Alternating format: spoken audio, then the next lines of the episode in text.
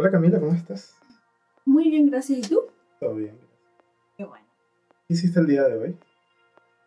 Hoy día no hice nada. ¿No viste ninguna película? O sea- ¿No comiste? Sí, vimos una película. Comimos. ¿Qué te pareció la serie Hot and Catch Fire el día de hoy? Bueno, la verdad es que me parece muy interesante sobre cómo yo puedo utilizar la serie para mi crecimiento profesional, ya que la serie es súper técnica y hay cosas que no entiendo y afortunadamente estás tú al lado mío para preguntarte qué significa esto, sobre qué trata, pero eh, como el tema de cómo llevar una empresa, el management y todo eso, para mí es súper. Hay cuatro personajes principales en esta serie que son Cameron, Joe, eh, Donna y Gordon. ¿Con, con cuál de los cuatro te sientes, o no, vamos a agregar también Boss, que es un personaje bien elocuente durante toda la serie? ¿Con cuál de esos cinco personajes te identificas tú más?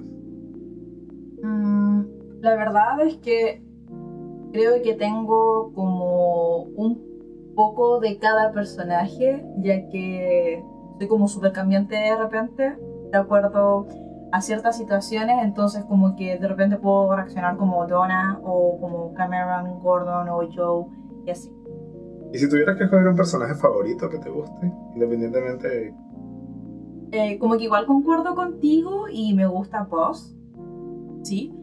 Y también me gusta Joe, como por la guerra espiritual que él de repente eh, evidencia.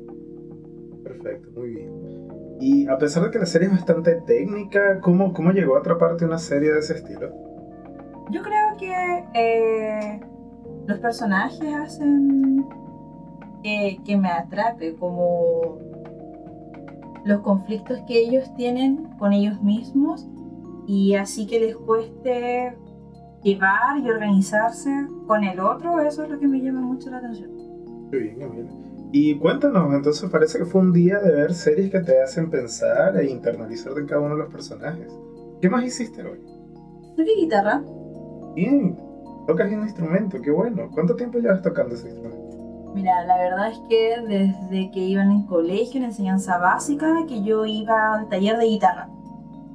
Y de hecho, sorprendentemente era la mejor de todos mis compañeros. O sea, ¿Tan malos imagínate, eran súper malos.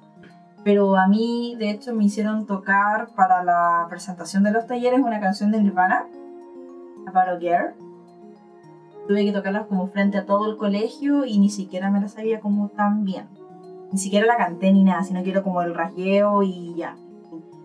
Y mm, siempre me ha gustado, ten- tenía una guitarra en la casa, se la di a mi primo. Y yo sé que no soy buena, sé que debo practicar para mejorar, pero finalmente me tocó como guitarra para, para ser más bacán, sino que es como para poder calmar mi ansiedad, como, como más terapéutico más que otra cosa. Muy bien. Eh, de las otras actividades del día, porque fíjate que desde temas más simples de la actividad, aunque no parezca que hagamos nada, si hacemos algo, eh, vimos El Bar, una película española de Alex de la Iglesia. Eh, ¿Qué te parece? Sandra? Buenísima. Lo que a mí me gustó de eso es que siempre cuando vemos películas puedo como que trato de predecir qué es lo que va a ocurrir en la película, pero esta vez por más que lo intentaba no pude y siempre me sorprendió durante todo el momento que la vimos. Muy bien. ¿Y, ¿Y los actores? ¿Con cuál te sentiste identificado? ¿Qué hubieses hecho tú en esa situación? Yo creo que en la primera instancia me habría ido por el túnel.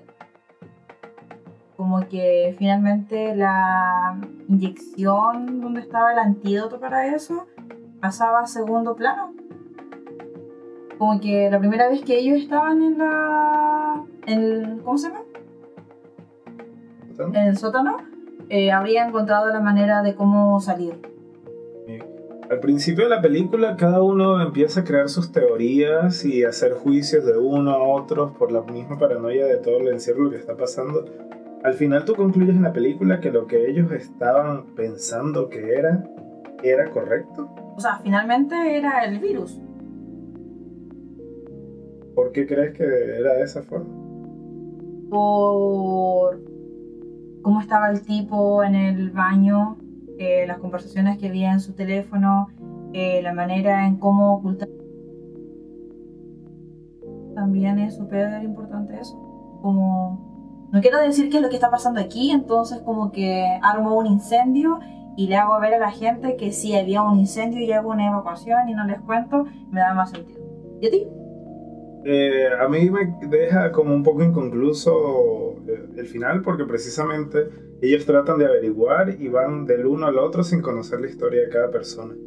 Eh, como empiezan a crear complots y, y, cuando eso, cuando abren el maletín, cuando piensan que uno tiene una bomba, llegar a la, a la, verdad era simplemente puros prejuicios y creo que parte de la película es eso. Si te pones a ver en algún momento el indigente, quien no quería ser tocado por, eh, que la chica no quería ser tocado por él, de repente hay un momento que, que sí se dejan abrazar porque estaban en el otro bando. Entonces, porque estaban siendo rechazados. Entonces, cosas como esa me hacen pensar igual que la película quiere dar un mensaje más profundo independientemente de lo que haga. Y al final, pues ella sale de la alcantarilla y pienso que, que como que nadie, todos son indiferentes a ella, si bien alguien la ayuda, pero el resto no hay más. Pero como que ella también es indiferente a, al resto. Porque en un principio ella decía en el bar como, eh, oh, yo no debería estar aquí. Como que ella también tenía prejuicios sobre cómo el mundo la percibía. Entonces como que una vez que ella salió de la alcantarilla, filo, estoy sucia, filo, estoy con ropa interior, ok, me pusieron un abrigo, pero ni siquiera me lo puse bien y no, y no me lo cerré. Entonces como que también entrega ese mensaje. También ella menciona de que está muy preocupada de que si ella no llega a su cita, va a pensar que ella lo vio a él y se fue. Y después se lo encuentra y efectivamente pasó. Claro. Eso. Eh, una muy buena película. Qué bueno que mira, entonces yo creo que muy bien para nuestro primer intento de episodio de de qué, ¿cómo los quieras llamar? Los del 402.